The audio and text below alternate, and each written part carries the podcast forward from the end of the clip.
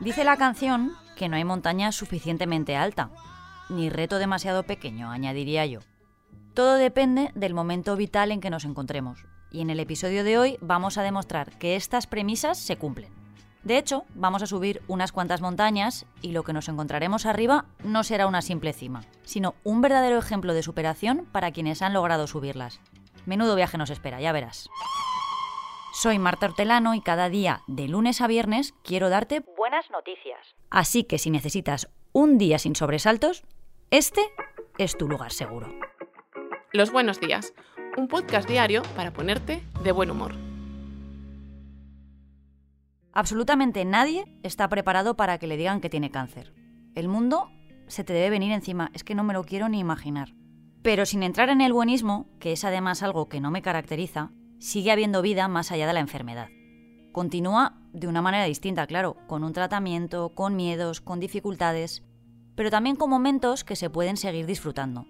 Y de eso son ejemplo nuestros protagonistas de hoy. El proyecto A Pulmón, en el que se integran la Asociación Española de Afectados de Cáncer de Pulmón y de Ricky Rubio Foundation, tiene como objetivo implementar el deporte en pacientes oncológicos. Así visibilizan la enfermedad y ayudan a los pacientes de esta dolencia a marcarse metas que puedan cumplir. Y hace unos fines de semana un grupo de asociados coronó su primera cumbre, una de las principales cimas de la comunidad. Se atrevieron con el Peñagolosa, que está a 1810 metros en la provincia de Castellón.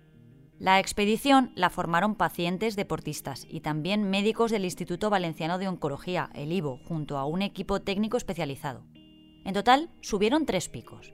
El Santa Barbera, 305 metros, el Bartolo, a 730, y finalmente el Peñagolosa.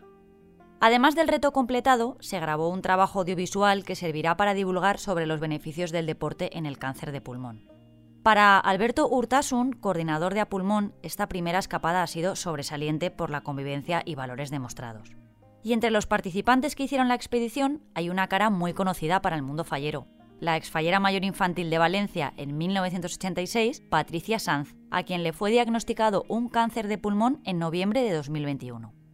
Para ella, el proyecto ha sido una motivación para empezar a entrenar y volver a su vida normal. El reto para mí supuso una victoria muy importante, una inyección de vida y una motivación para seguir luchando, de tener el arma necesaria para combatir no solo el cáncer, también mis momentos de debilidad física y emocional. Para otro de sus compañeros de ascensión, Eduardo Sánchez, se ha conseguido visibilizar que los enfermos no están tan enfermos, Además, el oncólogo Sergio Sandiego explica que es muy importante visibilizar también que el cáncer de pulmón ha cambiado en los últimos 10 años, que los tratamientos están funcionando, jolín, y a esa esperanza nos queremos aferrar. Así que no hay montaña alta. Ay, no sé a ti, pero a mí me hace muchísima ilusión cuando me ponen un sello nuevo en el pasaporte. Cuando visito un país nuevo. De hecho, con esto de los documentos digitales ya hay sitios que no te cuñan, que entras sin llevarte el recuerdo para mi disgusto. Pero si todos los estados cuñaran los pasaportes, habría un valenciano que ya los habría conseguido todos. Se trata de Rubén Arnal, un viajero que acaba de completar los 193 países reconocidos por la ONU. Y el último que le quedaba lo acaba de visitar. Pero nos lo cuenta él mejor. Hola Marta y oyentes, un saludo de Rubén Arnal, el primer valenciano en visitar todos los países del mundo, recién llegado a Valencia de mi país 193 de las Naciones Unidas, un país muy singular, Turkmenistán, donde se halla las mismísimas puertas del infierno, un cráter de gas que lleva prendido 50 años. El gusanillo viajero le picó a Rubén hace ya unos años, en 2011 se pidió una excedencia de su trabajo en banca y se fue a Perú a hacer un voluntariado. Y cuando volvió, al año siguiente, ya no era el mismo. Quería viajar, así que se volvió a pedir otra excedencia larga y se fue a ver mundo con su mochila. Y de eso han pasado ya 12 años. Más de una década de viajes, de anécdotas y de momentos duros, claro. Así que él también ha subido su propia montaña, en concreto hacia el piso 193. Y para acabar este episodio, traigo una efeméride que está estrechamente relacionada con el cáncer de pulmón del que hablábamos al principio. Porque hoy, 31 de mayo, se celebra el Día Mundial sin Tabaco. Una fecha fijada por la Organización Mundial de la Salud en el año 1987 con el objetivo de informar y concienciar a las personas sobre los efectos nocivos y letales del consumo de tabaco.